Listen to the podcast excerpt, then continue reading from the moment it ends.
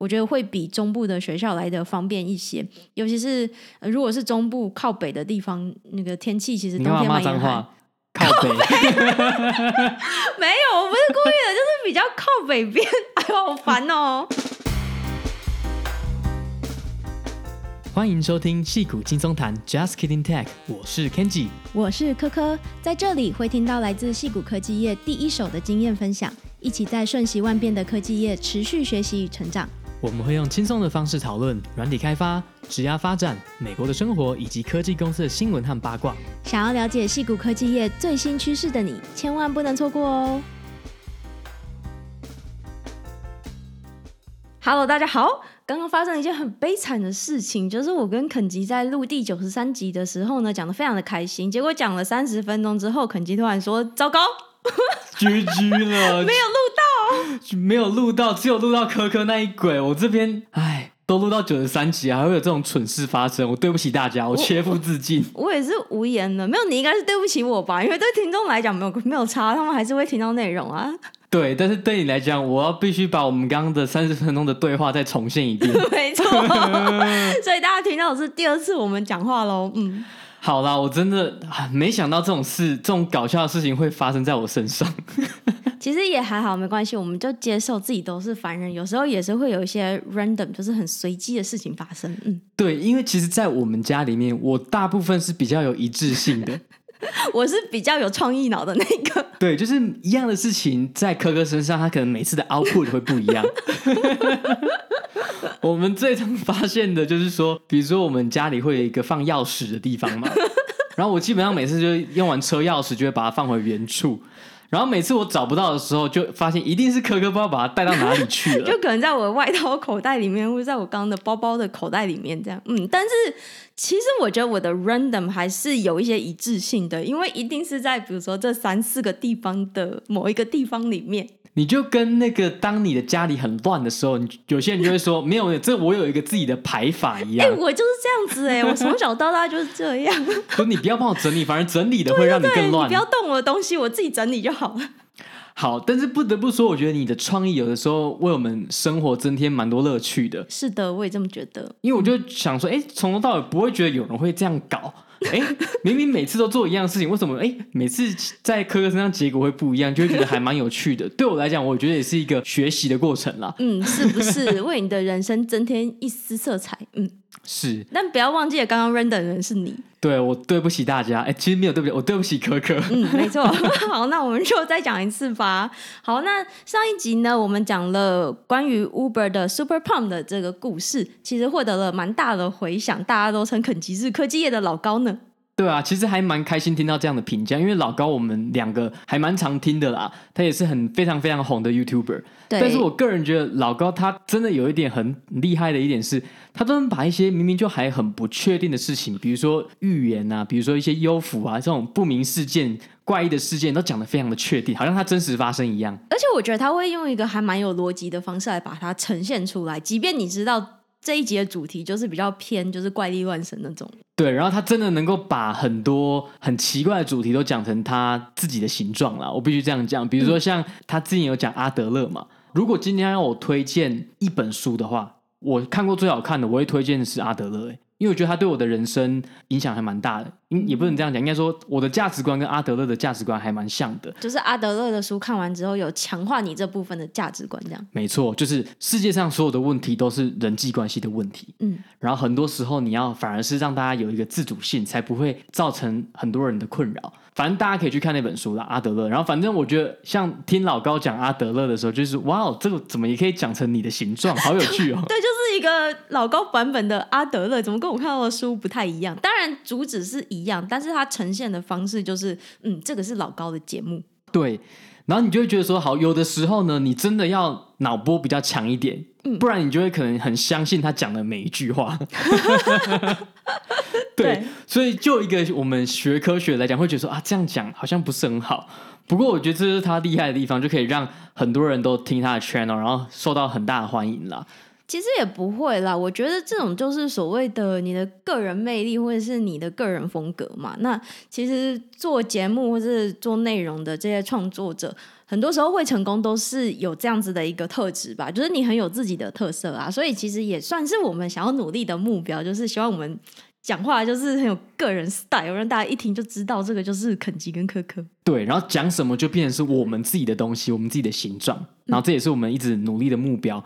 反正，然后上礼拜讲 Uber 嘛，那我其实这礼拜呢就把剩下的书的章节看完了。对，然后就是有一个小故事，就是还蛮有趣的，就是像 TK，就是 Travis Kalanick，他其实当时二零一七年他从 CEO 的职务离开的时候。我们在新闻上可能就看到说啊，他可能要被换掉啦，然后要下台啦，然后但是书里面其实有蛮多故事的背景的，像他就讲到一点还蛮有趣的，就是当时呢，他们其实要让 TK 下台呢，是背后的创投还有董事会，他们就其实密谋了大概几个礼拜吧，然后一直在开会，想说要用什么样的方式把 TK 拉下台。那因为 Travis 他就是一个。非常想要掌握 Uber 这间公司的人，他就不想要放手了。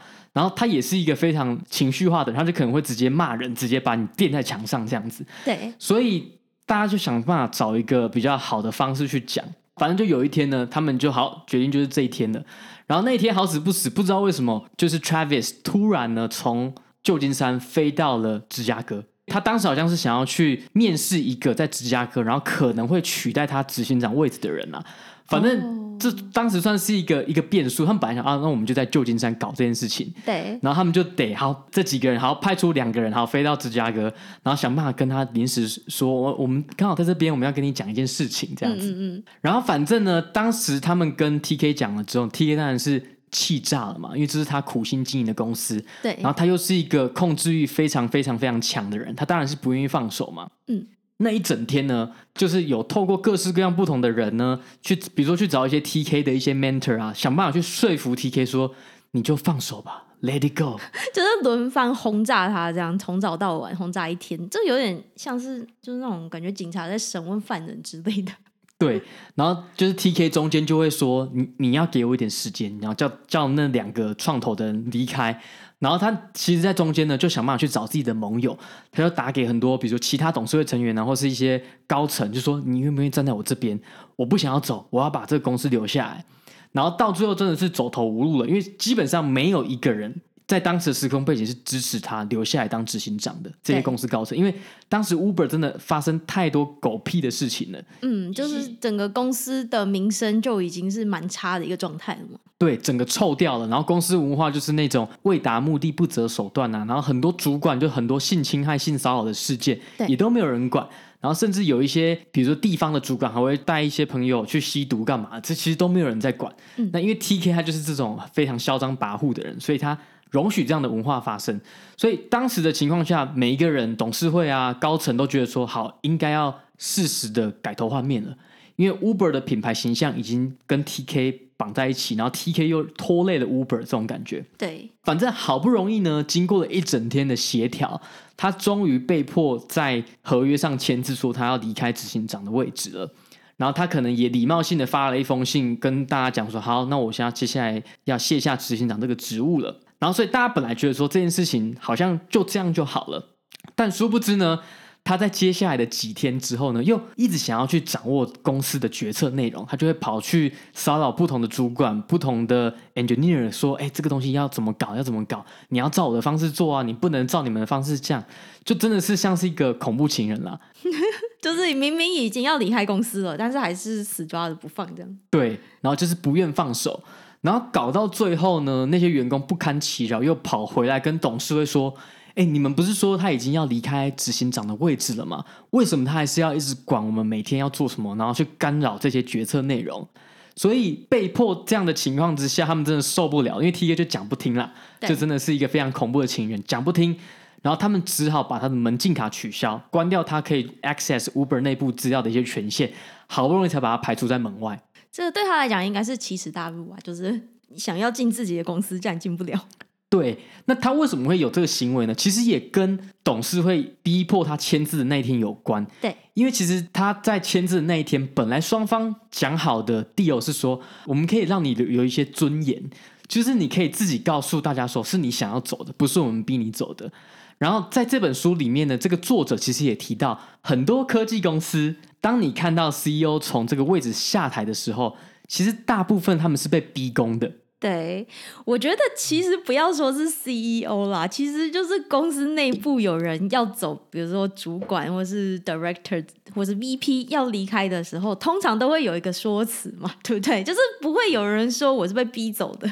对，就是他们会让这个下台看起来是你自愿的，对对，你主动离开要去寻找下一个你觉得有趣的事物，所以才离开，然后把公司交棒。对，但其实很多时候你可能是董事会要你走，或者是如果你是高阶主管，可能是你你的主管叫你走，然后但是大家一个不成文的规定是为了让你保有一个尊严，会让你自己去把这个讯息告诉大家，让两方都有一个台阶可以下了。对，不要闹那么僵嘛。对，这让我想到。贵公司 Twitter，嗯，Jack Dorsey 离职的时候，的确也说是说这是他的决定啦。对，但是我不知道这个决定呢，到底是不是被逼宫的，嗯，还是说他早就已经预知到他即将被逼宫，所以先出了一手说自己要离开，这个就不得而知了。对，其实这个说法都有啦，就是各种说法都有。那但是不得不说，在他正式下台之前，其实就已经有好几次这种很像叫什么弹劾嘛，就是被董事会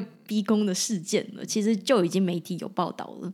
对，确实就是在他离职的前一年，我记得就已经有人尝试在董事会投票想要搞走 Jack Dorsey，对，但当时没成功。对，嗯嗯。所以总之呢，我觉得看这些。科技故事的书呢，就觉得哇，里面背后的背景故事，其实你看书就会相当精彩啊。就是比起你看新闻，因为新闻通常发生的都是当下，然后一些事实或者是一些猜测，就是很片段的一个事件嘛。对，然后书就会把当时的时空背景还原出来，然后去访问到当时的人，所以你会，你整个故事就会很立体，然后很多细节。对对，然后像我最近就是在看另外一本书嘛，因为就看完 Uber 这本，在看后脸书时代，也是这一两年出的新书，所以或许我们可能之后过几集，我们可以再来讲 Facebook 的一些背景故事，嗯，里面的深度故事，嗯，这是一个老高的 style，就是 先填坑填起来，对，就是我们可以出一个。肯吉说故事老高系列这样，没错。好，那在这边呢，也再次鼓励各位听众朋友们，如果很喜欢我们的节目，希望可以支持我们的话呢，我们有两个可以好好的支持我们的方式。第一个是多多的跟身边的亲朋好友们分享我们的 podcast，因为毕竟身为创作者，其实你做节目就是希望有更多的人听到嘛。不然，虽然说我们是做佛系经营的，就主要还是我们自己做了，觉得很有兴趣，觉得做的很开心，但毕竟。呃，人毕竟还是有一点，你知道，有时候需要一点外在的鼓励，会让你觉得哦更有动力。这样。对，我觉得虽然说我们主要还是一个内在驱驱动力为主嘛。那当然，我觉得很多事情你都是要以内在驱动力为主，你才可以做得久、做得长。但是偶尔需要一下外在的鼓励也是不错的，就是来一波 boost。没错，就是需要一个外在打针打一下，哎，感觉哎好好像有很多人在支持我们，就觉得很开心。夸夸群，夸夸群，对，对我需要夸夸群。没有，但是真的是呃鼓励大家，如果你觉得你身边有一些亲朋好友还不知道《戏骨轻松谈》这个 podcast，但是可能会对我们的节目有兴趣的话，或是你觉得你有从中得到一些有用的资讯，就欢迎你多多分享给他们。知道，对，因为像我最近就知道说，像我看漫报的 Facebook，他就有说，其实现在在台湾的 Podcast 不分类的 Apple Podcast 总榜前五十名呢，你大概每一集要两万到三万啦。那这边可以顺便跟听众分享一下我们自己的数字啊，我们现在每一集呢，大概会有一万多的收听，可是这是包含全世界各地，不是只有台湾，然后也包含 Apple Podcast 各地的 Podcast 平台。对，那我们的听众呢，大概百分之八十在台湾。然后二十 percent 在海外嘛，分布世界各地。对，分布世界各地啊。那海外最多就是美国，美国占了十三 percent，然后剩下的七 percent 就是世界各地其他的地方。然后呢，如果是以播放器的平台来讲的话，Apple Podcast 大概占了我们总收听量的六成啦。所以这样算下来，就是零点八的人在台湾乘上零点六在 Apple Podcast，所以大概我们在台湾的 Apple Podcast 就是有一半的收听，也就是五千多左右。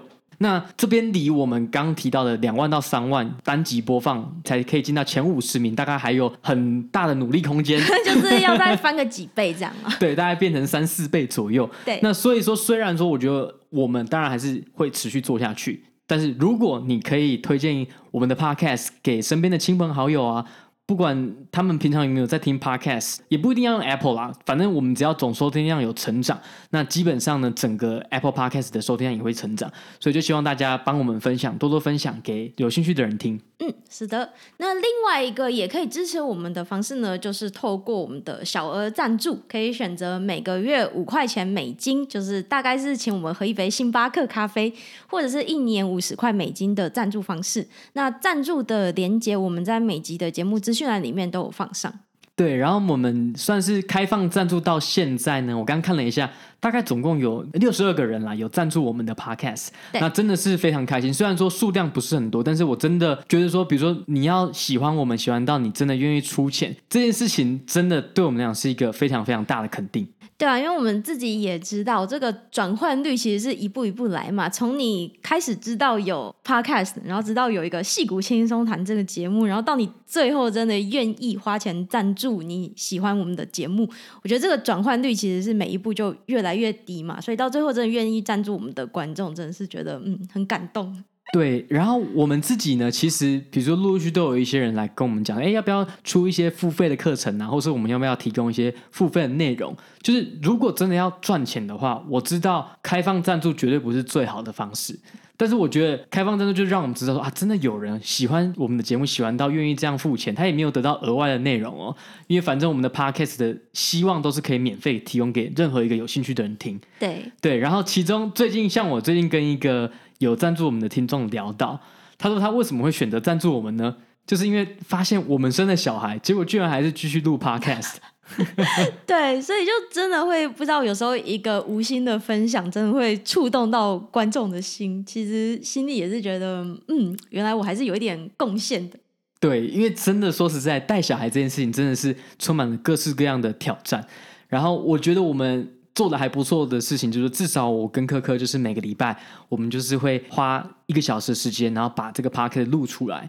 那尽管再怎么忙啊，就是因为这件事情就是我们很有兴趣的，然后我觉得也是一个整理自己思考的很好的一个方式嘛。就是我们一直在讲的，诶，其实你把你学的东西输出给别人，第一个对你有好处，因为你就是把这个记忆加深了；第二个，其实也可以帮助到对这个领域有兴趣的人。其实这两点，我就觉得是。支持我们继续做下去的最大原动力。嗯，对，其实我们也是花不少时间准备这个 podcast。那一方面是录音需要花时间，那另外一方面是平常就是需要累积一些内容，累积一些知识。所以我觉得其实也还蛮不错的，因为就是促使我们自己多去固定吸收这些资讯，然后消化整理的这种能力。对，真的是比我们刚开始录已经好非常非常的多。对。第一个是当时录的时候超级尴尬，然后第二个是当时准备内容的时候，都会每一个礼拜都超怕说会不会这礼拜录不出来。对，真的，所以嗯，一路走来也是很感谢观众的支持，让我们也有让自己成长的这种经验了。没错，其实我们自己才是真的学到最多的，就是经营这个 podcast。嗯，是的，好，那接下来进入我们的节目主题，今天想要跟大家来聊一下先买后付 （Buy Now Pay Later），英文说也是 BNPL。那这个概念其实大家不陌生啊。那我们今天想要讲的一些是这个 BNPL 的一些使用情境啊，以及最重要的是这个 BNPL 是怎么赚钱的。好，那其实 BNPL 呢，它其实扯到的有三个角色啊。第一个角色是消费者嘛，那第二个角色是商家，然后第三个是提供 BNPL 服务的这个公司。那其实因为过去一两年呢，因为 pandemic 的关系，所以其实很多东西都转成线上商务 e-commerce 的形式，很多电商开始比较蓬勃的发展。那这个时候呢，BNPL 就是一个很好切入点，所以 BNPL 的服务也是在过去一两年之内成长的非常多。所以它的使用情境大概是这样，就是比如说你到一个网站呢，好，你下单了，你可能会选择用信用卡付款，或者是你可以使用一些 BNPL 的服务，比如说 Afterpay 啊，或是 Affirm 去付款嘛。那大部分呢人可能选的方式都比如说好三期零利率啊，四期零利率，那你就可以真的是先买后付。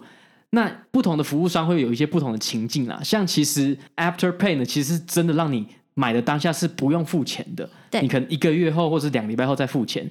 然后 Affirm 呢，就是哎，你可能还是要先付第一笔，哎，还是反过来，我有点忘记了。没关系啊，这个就是需要用到的。消费者好好的看清楚它的规定。对啊，反正有的会让你先付一笔，有的是可以不用付，所以真的有些是让你先买后付。对，然后这个在过去一两年呢，真的是兴起的非常的快速。对，刚刚也讲到这些 Buy Now Pay Later 的公司呢，其实会兴起很大一部分，主要还是因为疫情之后，在电商方面的购物其实是成长的非常的多嘛，所以这些 BNPL 的公司也是顺势就兴起了。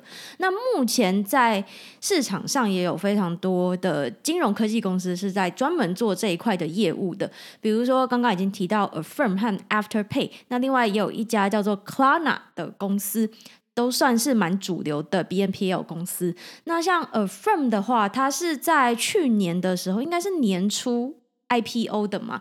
那时候 IPO 的股价应该是大概，我记得是大概一百块左右。但是现在呢，因为这一波的股市下杀之后，它好像也算是受灾户之一。所以目前大概是股价是 IPO 时候的三分之一啦，就是不止腰斩了。那目前估值大概是八十到一百亿美金左右。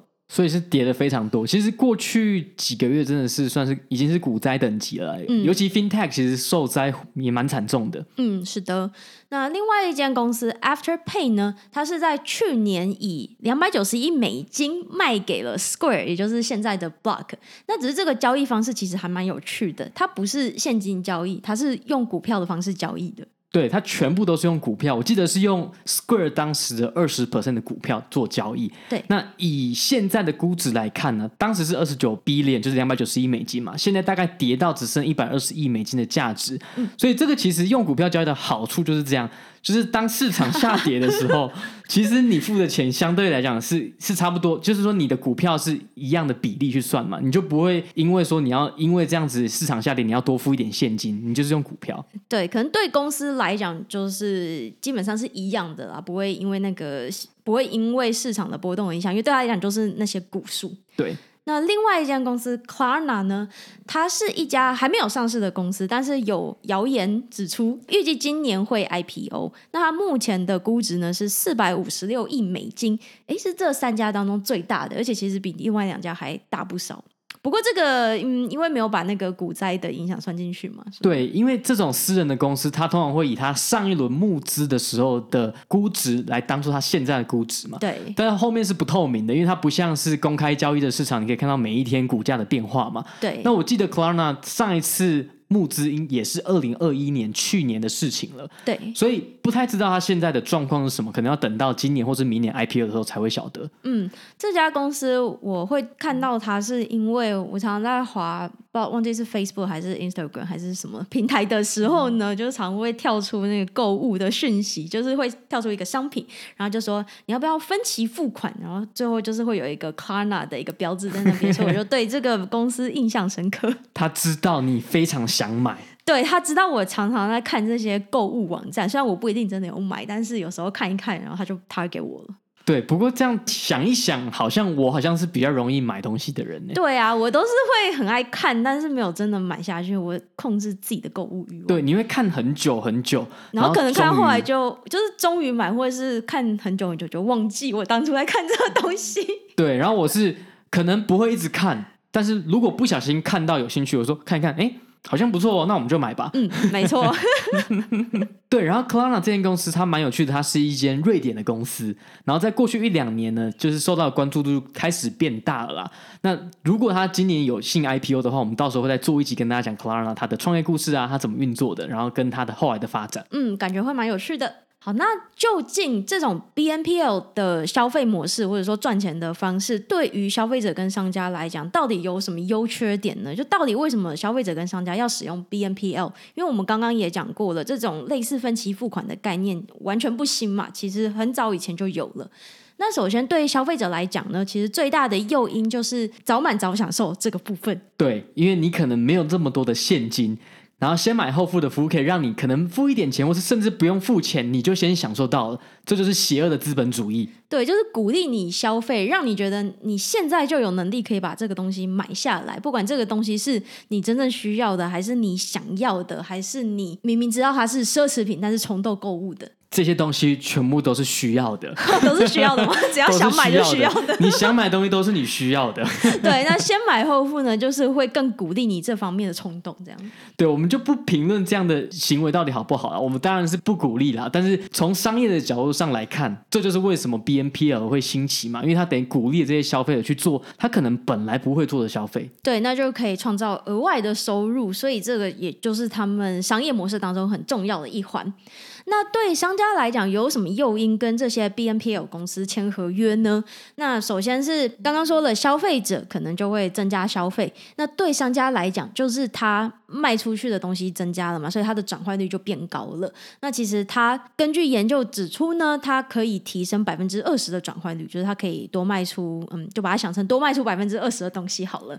那另外单笔的消费金额也会变大，因为 Buy Now Pay Later 它就可以让你可以不用付钱，或者是说你付一小部分的钱就可以有一笔完整的消费记录。那对商家来讲，就是单笔的消费金额其实就变大了。对，等于是让消费者开杠杆的概念啦，也不是开杠杆，就是小额借贷，所以他就会想办法花更多钱。他可能本来只想要花一百块钱在这东西上面，哎，可是因为有先买后付这个服务呢，他说，嗯，那我现在可以负担的是一百二十五块钱，让你误以为你有比较多的钱可以花，但其实你最终还是得还的。没错，还是要还的。但不管怎么样，这还是奏效啦，因为其实大家可以提升百分之二十五的消费金额呢。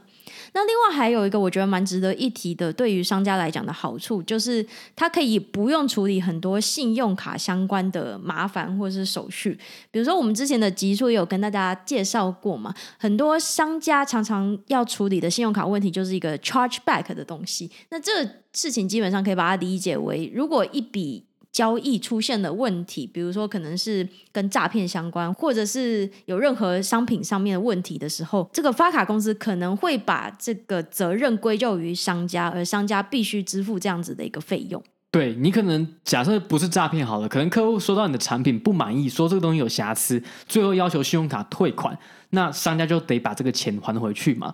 所以如果今天有 BNPL 这样的服务商在中间的话，其实需要跟消费者处理这个信用卡就是 BNPL 的公司了。对，那对于商家来讲，就等于就把这个责任转嫁到 BNPL 的公司身上，那等于是在消费的同时，消费的当下。BNPL 就把钱已经付给商家了，所以后续怎么样？后续跟商家有什么样的问题，其实也是需要 BNPL 去帮忙介入的。嗯，对。所以整体来说，对于消费者跟商家，他们都有相对的诱因去使用 BNPL 的服务啦，就是相对信用卡来讲。那我自己个人是把 BNPL 理解为比较简单。手续没有那么复杂的信用卡，那尤其 BNPL 其实有一些还蛮大的诱因，比如说它的方案常常是推出零手续费，就是你可以分期付款，而且还零利率、零利率跟零手续费等等。那其实这个就会是蛮大的一个诱因嘛，因为信用卡常常你就算可以分期付款，你的利息其实还蛮高的。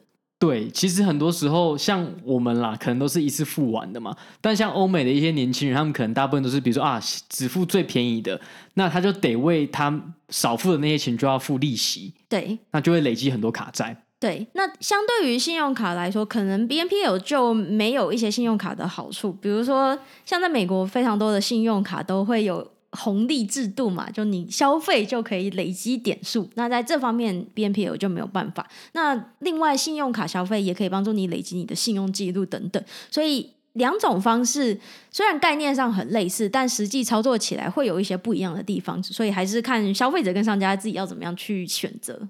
对，那接下来就想要回答一个很重要的问题，就是说，比如说很多 BNPL 它其实是提供，比如说三期或者四期零利率嘛。那他们到底怎么赚钱的？这样听起来，其实好像没有利可图嘛。对。那其实背后运作方式是这样，它其实有两个赚钱的管道。第一个是从商家，第二个是从消费者。那通常呢，刚刚提过，每一笔交易发生的时候，商家其实他会直接收到 BNPL 公司给的全额的付款。那接下来呢，这个 BNPL 就会慢慢的每一个月或者是每两个礼拜跟消费者慢慢把钱收回来嘛。对，那这个时候呢，因为商家可以一次收到全额嘛，所以其实商家在每次交易的时候会付大概三到六 percent 的佣金给 BNPL 先买后付的公司。那这个比例呢，其实比起信用卡交易的手续费大概是两点九 percent 加零点三块钱来讲，是高的比较多的。我看到的时候有一点点吓到，因为我觉得这个比例其实蛮高的，对商家来讲，嗯，感觉成本有点高。对，但是因为刚刚提过了嘛，因为这样的服务，先买后付的服务，可以把整个饼变大嘛。对，转换率提高二十 percent，消费金额变大二十五 percent，所以整个饼变大了，那等于是有多的导流效果嘛，所以商家愿意会多付一点佣金给这个 BNPL 的公司，也是挺合理的，就是刺激消费。对，所以第一个管道就是从商家这边收取来，然后另外一个呢，就是从消费者端。那其实从消费者端，根据不同的公司，它有不一样的方式啊。那有的是收利息，有的是收这个迟交的卡费。所以，比如说像我们刚刚提到的 Affirm 呢，比如说它可以提供什么？你假设是分三期付款的话是零利率，可是你分六期的时候可能是有利率在这边的。对。然后，但是像 Affirm 它就不收迟交费用的罚金。所以你可以迟交，那你可能利息就变多。那另外一间公司就采取不一样的策略，比如说 Afterpay，它不就是没有利息，就不管你分几期啦，好，你分十二期也可以，你分好几期，你都没有利息。可是当你持交的时候，会有所谓的罚金产生。嗯，就是 late fee 的部分。对。然后这边有一个有趣的数字，就是在二零二零年，Afterpay 它透过持交卡费得到的营收呢是五千一百八十万美金。占了它的总营收的十三点二五 percent，好高哦，超过一成哎。对，所以这其实也是一个蛮重要，对他们俩蛮重要的收钱的管道，就是可以算在商业模式里面，就是收入来源。对，所以这其实蛮妙的。我觉得，相信对台湾人来讲，你基本上有这些欠卡费，基本上你都是当月缴清。那但是真的对有些人来讲，他可能习惯了这样子一直使用 Buy Now Pay Later，结果发现到后面缴不出来，甚至只好迟交，就得缴这些罚金给这个先买后付的公司。嗯，就是还是会有这种债台高筑的情况出现了。所以这边稍微总结一下，先买后付这个服务啦，它就是等于是介于商家跟消费者之间，然后当每次交易的时候呢，其实 BNPL 就会先把全额付给商家，然后再透过每个月或是每两礼拜从消费者这边慢慢把钱补回来。那它的赚钱方式就是从商家这边收取三到六 percent 的佣金，然后透过从消费者这边收，要么收利息，或者是看他迟交有没有相对应的罚金，这是他的赚钱模式。嗯。但是，其实我觉得这样的方式其实不是真的是非常有利可图的一个 business model 啦，因为你等于每一次都要先把钱给商家。对，这跟比如说 Amazon 就是完全相反。Amazon 是他在上面卖东西，诶，消费者先把钱给你，可是他晚一点，他可能会晚个一两个月再把钱给商家。所以，当你可以晚一点缴钱，就晚一点缴钱的时候，你的钱他的留在你这边时间越长，你能够获得的利息或者是可以赚的钱就更多了啦。对，就是你身上可以持有的那些现金越多的时候，其实你就有机会去做其他的应用。对，因为比如说你晚给钱，比如说以 Amazon 为例，他可能晚了一两个月再给商家，他在这中间呢就可以利用这个现金，要么去投入研发，要么去投入其他东西的开发，就可以赚取更多的利润嘛。对。那可是像先买后付，他一定基本上都是直接先把钱给商家。对。他这这方面的杠杆能够使得力道就比较少了。嗯，是的。对，所以我个人是觉得，就是说这个东西虽然是在这一两年非常的新奇。但是他其实，我觉得他能赚的，这就是为什么他需要收比较高的佣金嘛，因为他必须要一开始就给很多钱给商家，所以他收的佣金会稍微高一点。然后他得必须每个月再去跟消费者把剩下的钱收回来，对，当成讨债的一方，讨债方，所以其实是讨债公司嘛，对，所以其实也不是这么好赚呢。好，那接下来进入我们欠了一周的 Q&A 时间。那在这边也先跟大家说明一下，接下来除了 IG 之外呢，我们也会回答在 Apple Podcast 留言上面的问题。所以如果你有想要问问题的话，不一定要等到我们在 IG 上面开 Story 的时候，你也可以直接在 Apple 上面五星吹捧，那我们也会把你的问题算进去。对，我们只会回答五星的。不到五星的一律不回答，好坏，这是 Podcast 目前的传统就是这样啊。嗯，我目前还没有看到有人 Q&A，其他 Podcast 有人在回答非五星的问题，好像是哦，所以我们要跟一波这样。没错。那我们在 IG 上面开 Story 收集大家 Q&A 问题的时间呢，大概是每个月一次。所以如果你不希望错过这个时间的话呢，记得要到 Instagram 上面 follow 我们，这样子就可以接收到最新的 Story 讯息。我发现大家的问题其实还蛮多的，是不是？我们其实要再开的更频繁一点。对，我其实也觉得问题有点多，像今天我们也只能回答一半的问题。那就先看到 Apple Podcast Review 的部分，第一题。傻眼，很喜欢你们的节目，但希望在讲推荐你们看过的影集时，可以不要爆雷吗？亦或是爆雷前可以先提醒一下观众吗？谢谢你们哦，这是安迪哥一六八。我觉得这一个应该是在讲我们前几集在聊 Inventing Anna 创造安娜吧，对不对？对。当时真的不太好意思，因为我当时可能以为大部分人都看过，要么就是知道，因为他是真实的人嘛，所以当时有点误会，以为大家会先知道他的背景故事啊，所以不好意思，我们以后会注意一下，不会爆雷。嗯，下一题是七四七四八三九。五星优质好节目，用轻松闲聊的方式让我了解科技时事，对还是学生的我帮助很大。希望节目一直录下去。最后想请问科科与肯吉对于台湾 IBM Application Consultant、趋势科技 Software Developer 这两家公司的文化还有职位的看法。小弟已经有幸拿到 offer，目前在做职涯的规划，希望能听听两位的意见，感谢。哎，我觉得这两个是完全不同的职位，对，一个是 application consultant，一个是 software engineer，所以其实应该要看的是，就不用看公司的。以这个为例，我觉得就是要看你喜欢哪一个职位啦。那我觉得很多人在选择的时候，我常常会遇到一些问题，或者是以前我可能自己在做决定的时候，你常常会觉得好像很难选。我觉得这种做决定的时候，当你觉得很难选的时候，代表对现阶段的你来讲，其实选什么都没差。嗯，因为你可能会在事后才知道说啊，可能哪一个比较适合你。对。可是当时选不出来的话，代表其实你还不太确定你要什么。对。所以最好还是先试试看。那当然这两个差额有点多啦，那你就可以就你自己现在的兴趣，自己就你现在比如说未来两三年你想要达成的事情来去选，到底要当 software engineer 还是当 application consultant。嗯。下一位 Miss T T 优质的节目大推推推，好感谢 Miss T T，这是叠字的吗？T T 然后推推，查查小姐。下一题来自 F I I Howard，支持你们哦！我是前一阵子有在 F B 上询问过你们职涯意见的听众，当时压力非常大，在纠结是否要回台湾。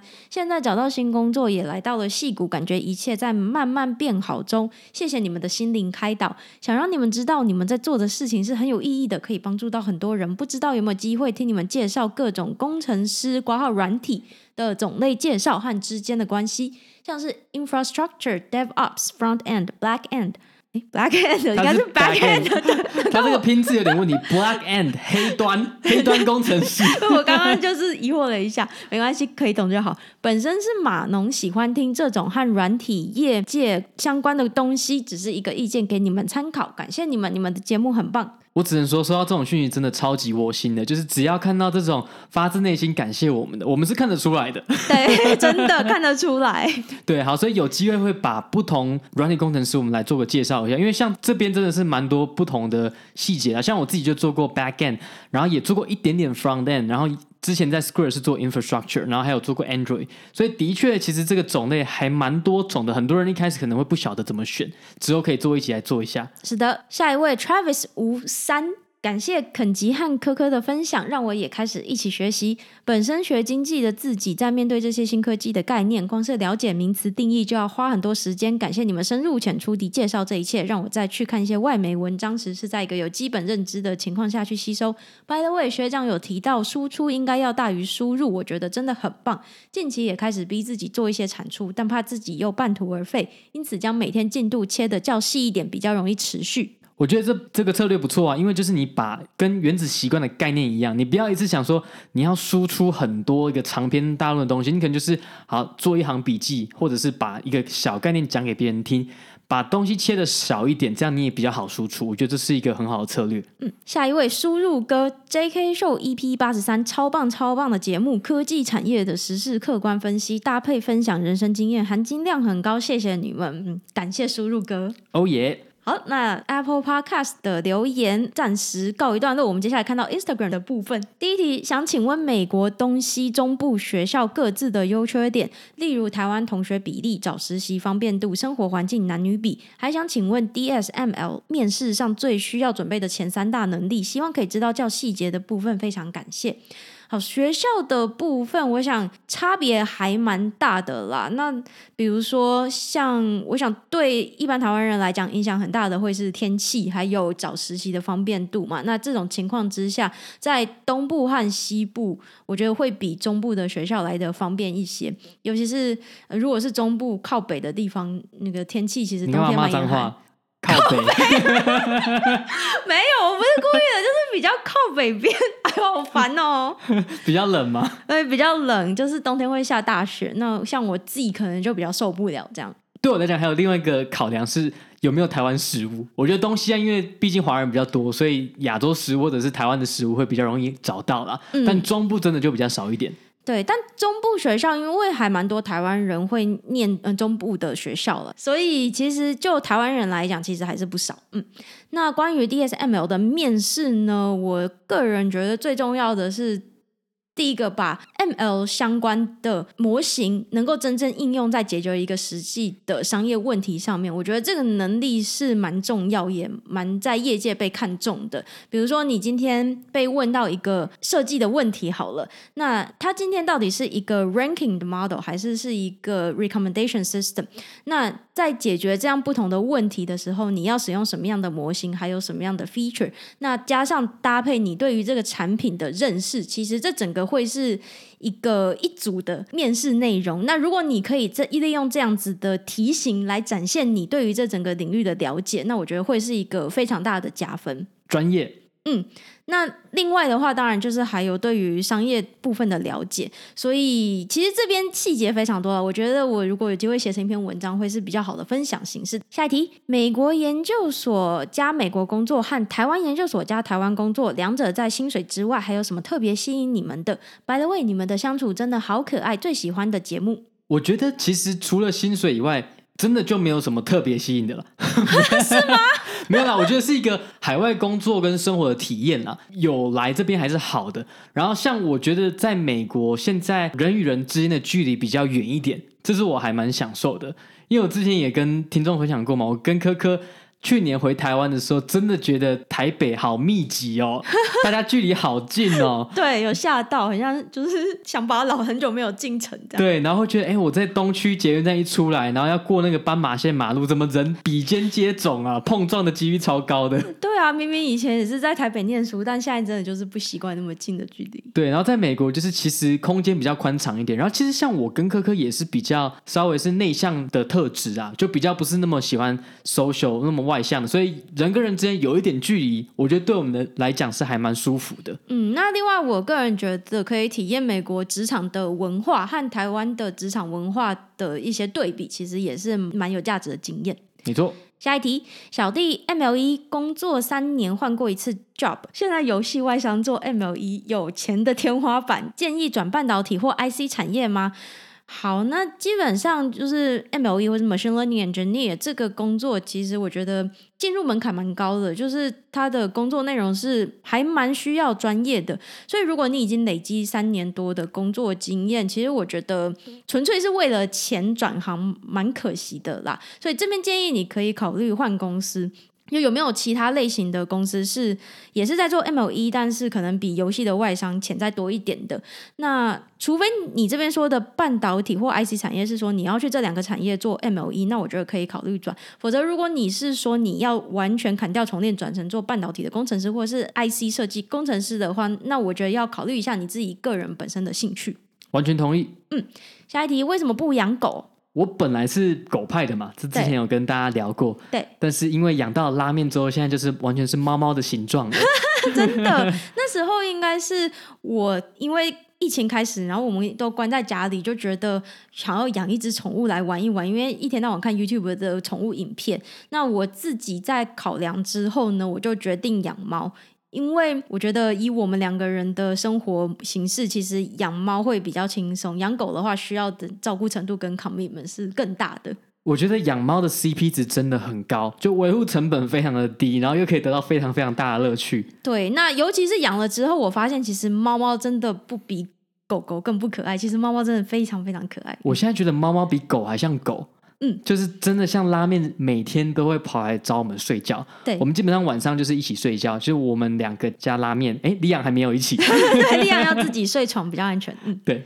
好，下一题，外商软体公司大规模来台湾征才，这对台湾本土的软体产业是好事还是坏事？想问肯吉跟科科的看法，谢谢。我以前年轻的时候会觉得，哎，这样好像对台湾本土的软体产业比较不好，因为就把那些人才都挖走了。然后后来我就想说，其实很多产业你就是不要过度保护啦。就说为什么，即便我们很多产业台湾是有保护的，还是起不来，就是因为本质上烂嘛，本质上不好嘛，对，对不对？所以如果今天假设是差不多的，比如说台湾的软体的公司。的竞争力是跟国外差不多的，这时候适度的保护就是好的嘛。可是你会发现，因为现在外商能够给的跟台湾软体产业能够给的跟培养的人才那个差别是太大了。当你差这么多的时候，过度保护其实到最后保护来还是没有成长，其实不是一件好事啊。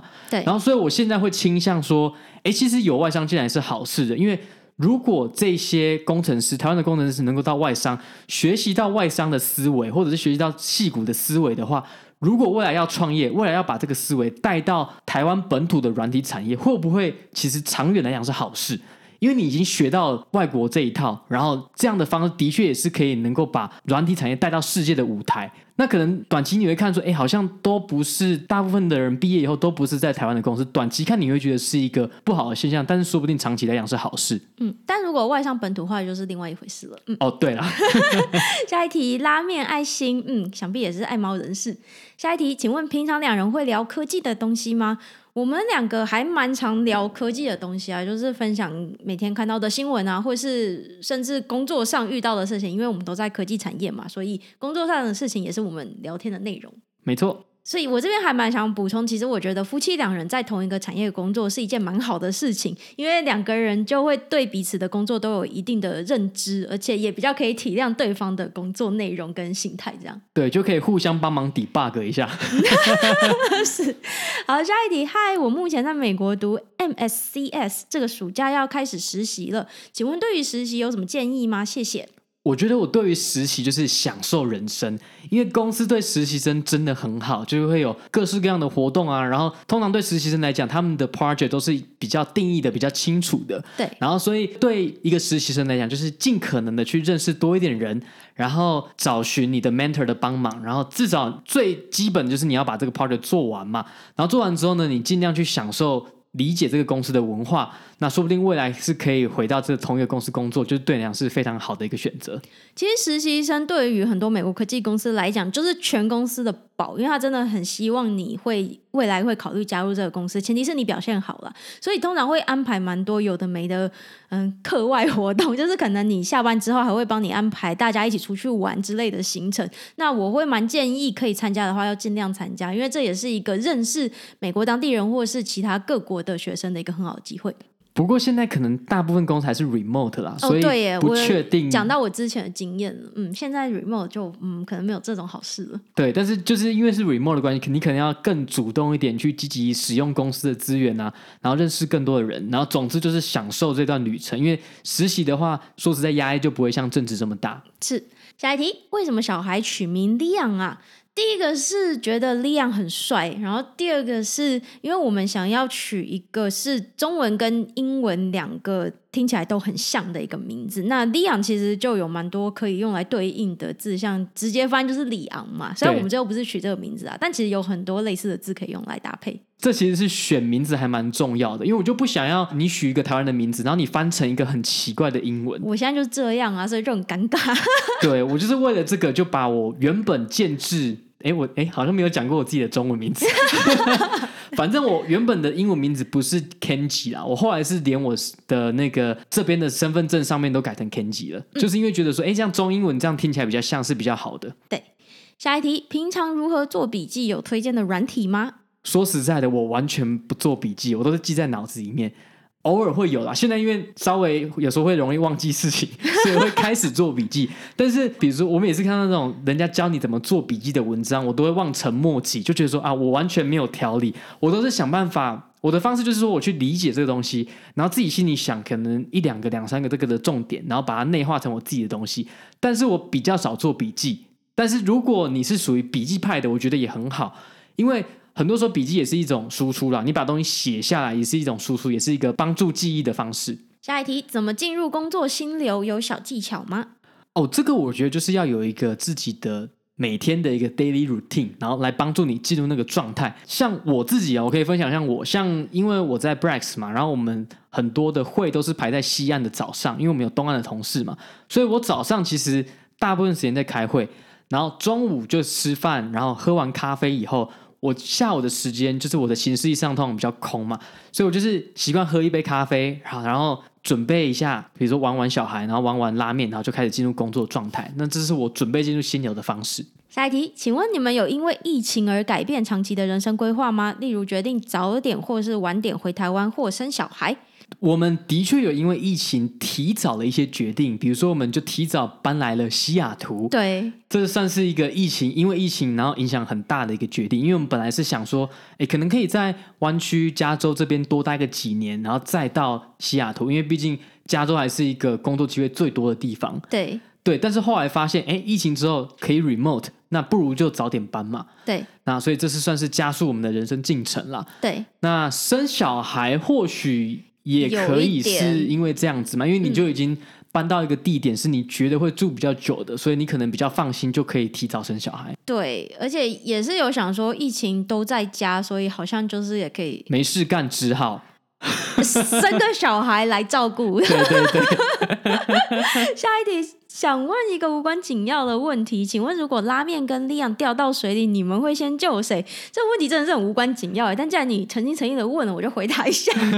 真的很无关紧要，我喜欢。对，呃，我觉得应该会先救 Liam 吧，因为拉面应该既然是猫猫，虽然它很怕水，但是它掉到水里应该还是会游泳的吧。但是 Liam 目前我们还没有教它游泳，所以还是先救 Liam 才可以两个最后都得救这样。哎，你这个答案拉面听到会难过，如果他听得懂的话。不会啊，就是我。很了解他，就是知道他相信他可以游泳。那你应该叫拉面游泳，然后去救李阳，把李阳拖到岸上吧？还是太强人所难了？你这个拉面听到才会觉得很难过吧？把这这种事情交给他做。下一题，想问肯吉从初阶工程师到资深工程师的心路历程，快速进步的一些技巧。我自己回头看了，我觉得初阶工程师。会比较容易犯的一个错误，就是说你会埋手，就是自己研究很久一个问题，然后想办法自己把它硬干出来。对。然后后来发现你可能绕了远路，然后做的事情就比较没有效率。对。所以到后面比较资深，你可能会早一点，哎，有问题的时候就早点提出来，然后跟其他同事聊，哎，知道要怎么样 unblock 你自己。那这个我觉得是一个蛮重要的能力啦。那这个能力背后的本质就是沟通，你尽量的把你遇到的问题能够。你做了什么研究讲出来，然后让别人可以帮你，我觉得这件事情是一个蛮重要的事情，因为毕竟你就算是资深工程师，你也没办法知道每一件事情。你可能就是会遇到，比如你今天做了一个新的专案，你今天使用了一个新的技术，你本来就不会是最了解的人嘛，所以。善用别人的知识，然后想办法知之而知之，不知为不知，是知也嘛。干嘛突然到一段？就突然有这个 idea。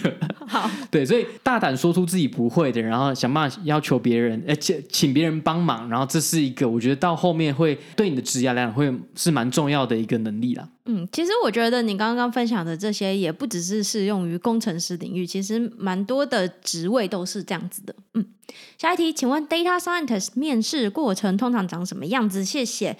我想一般来说，通常会先有一个远端的电话 interview，就是。先给你一个一个小时面试，可能问你 data 相关的问题，或者是问一个 machine learning model 的问题，或者也可能考你一题简单的 coding 等等。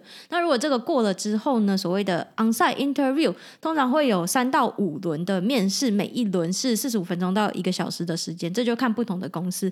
那每一轮会有一个他想要考察的能力的一个目的，比如说他如果最注重的是你的 business sense，或者是嗯，machine learning 的基本的知识，或者是想要考你 system design，那通常就是每一轮都会聚焦在一个主题上面。下一题，Kenji 跟科科在生孩子后性生活有变少吗？夫妻间怎样处理这个问题呢？为什么？这个问题好害羞，这个问题会让我们节目变成十八禁，本来从普遍级变成十八禁，这样会不会要红标啊？对，但是回答你的问题，我只能说。在生孩子之后的热情程度是没有降低的。我只能讲到这里了。嗯，我们就讲到这里好了，剩下的嗯，大家自己意会一下。好，下一题，请分享一下对于小孩的教育有什么想法跟规划呢？哦，我觉得这真的很难呢。我觉得这种教育问题，你就是你会一方面你会不想要，比如说管小孩管太多，然后培养他自主的能力，可是一方面又会觉得说，哎，他在一开始还不太知道的时候，是不是要给他多一点指导？那这方面其实又有点矛盾了、啊。然后尤其像我们可能会在美国待几年，又回台湾，所以目前是没有一个很好的答案。比如说，到底要不要让他学 b u r p l e m u r f 然后他到底英文要以英文为主还是中文为主？然后会不会以后跟他聊天的时候，你你跟他讲中文，他回你英文，然后用英文臭骂你一顿，这都不确定。对，所以我想还是走一步算一步啦。但是就是秉持着爱他、希望他好的这种心态，我想应该不会。做的太太错这样。对。下一题，推荐裸辞吗？最近在准备写履历和面试，但好想直接裸辞一波 QQ，不然下班后真的没什么精力准备。哎、欸，我觉得当你有工作以后要准备面试，真的是非常非常辛苦，真的。因为通常你经过一天白天的努力之后，基本上已经累得跟狗一样了，然后还要准备面试。没错。当然，如果你现在有工作的话。你拿到一个 offer 的时候，其实你的谈判的能力会比较好，因为毕竟你现在就是还有一个工作嘛。那如果 recruiter 或者是公司知道说啊，你现在是已经刚辞职没有工作的话，你的谈判力道就会比较低，因为他知道说你一定得需要一个工作。对，所以这就看你啊。因为当然从谈判的角度来讲，裸辞是比较不好的。可是说不定裸辞之后，你比较有时间专注，比较有时间好好准备，给自己一段时间稍微休息一下，然后开始准备，说不定也可以帮助你的面试表现。所以这真的没有一个解答，但是如果你真的累到不行的话，是可以裸辞然后准备看看的。嗯，下一题，想请问肯吉与柯柯怎么调试自己的空间呢？有时候肯吉自己出去玩就觉得柯柯好厉害跟包容，太伟大了，太伟大了。我想就是互相体谅吧，就是我们两个都还蛮认知到对方是需要自己的时间的啦，所以有时候我其实也是自己跑出去玩，把李阳丢给肯吉照顾这样子，所以就是互相尊重一下，嗯。对，因为像你，你最近还蛮常去健身房运动，然后上课的，我觉得这是一个好事。对，就是养成运动的习惯。因为其实平常是我运动比较多，然后科科运动比较少，所以，但是我觉得这几个礼拜至少你有养成习惯，然后我们就互相体谅，然后让对方可以在比如说每个礼拜有固定的时间可以去外面运动，然后稍微让小孩给另外一半照顾，我觉得这是还不错的调配啦。嗯，对。下一题，对于三十三岁文组 PM 想进修 Data Engineering 有什么起步的建议呢？谢谢。我觉得他还蛮具体的，文组 PM，然后想要走 data engineering 这么具体。那当然，我觉得学习任何一个领域，因为你做过 PM 嘛，所以你可能有跟 data engineering 的 engineer 合作过。所以我觉得最好的方式呢，如果你有这个资源，你知道有谁在 data engineering 工作，直接去聊，然后。聊他们这个领域核心的一些具备的能力，比如说像 data engineering 常常要处理一些 ETL 嘛，就是把把 data 转换的一个过程嘛，从 extract transform 到 load，那这些东西就是一些核心的一些知识。那这个当然是要先知道，然后再来呢，就可以去看一些 job description 上面提到的一些东西。所以你要先看看你最后，比如说你最后想要加入哪一间公司的 data engineer，然后他需要具备哪些能力，然后慢慢去把它学起来。是。下一题，资料科学家要会写 JavaScript 吗？还是 Python 可以打天下？我想这个应该还是看公司，还有你目前做的 project 啦。但整体来讲，如果是建模的资料科学家的话，通常 Python 或是 R，就是看你公司是用哪一个。就是是可以处理这方面的问题，但另外，如果你是需要帮忙把你的模型真的可以进入到 production 的话，其实就不一定了，这是就要看原来公司的 tech stack 用了些什么。像我最近就在学 Scala。对，所以其实语言真的不一定啦，就是看每间公司用的不一样。然后我自己觉得，当你精通了一两种语言之后，其实新的语言比较不会是问题啊。重点是你背后的思维，比如怎么建模，这些概念是要先有，然后比较重要的。是的，下一题，美国 H1B 难抽吗？要怎么申请绿卡？我大部分听到的例子啊，还还没有听到那种都抽不到的，因为毕竟大部分来这边是理工科嘛，对，所以理工科至少可以抽三次，对，然后如果你毕业前抽的话，还可以抽四次。那近年来早期可能有一些重复申请的现象，就是有一些印度的外包公司会把会联合好几间公司帮同一个人送出重复的申请，所以那个时候中签率比较低。那这一两年开始，其实美国的政府有想办法去打压这件事情，所以这件事就比较少了。所以现在中签率比较高。然后如果你是理工科，你又可以至少抽三四次，所以想要留下来的话，应该都还是可以的啦。嗯，然后绿卡的部分呢，大部分的公司都是要求，比如说你至少要 H1B，或者是你至少加入公司三个月到六个月之后就可以开始申请绿卡，那就是要由公司这边，然后连同律师，然后帮你一起提出申请。嗯，是的。好，那 Instagram 的问题呢，我们就先回答一半，另外一半就留待下集继续回答。好，那我们下周见喽。虽然这周好糗，重录了一次，没关系，我们还是要把它录出来。嗯，好，下周见，拜拜，拜拜。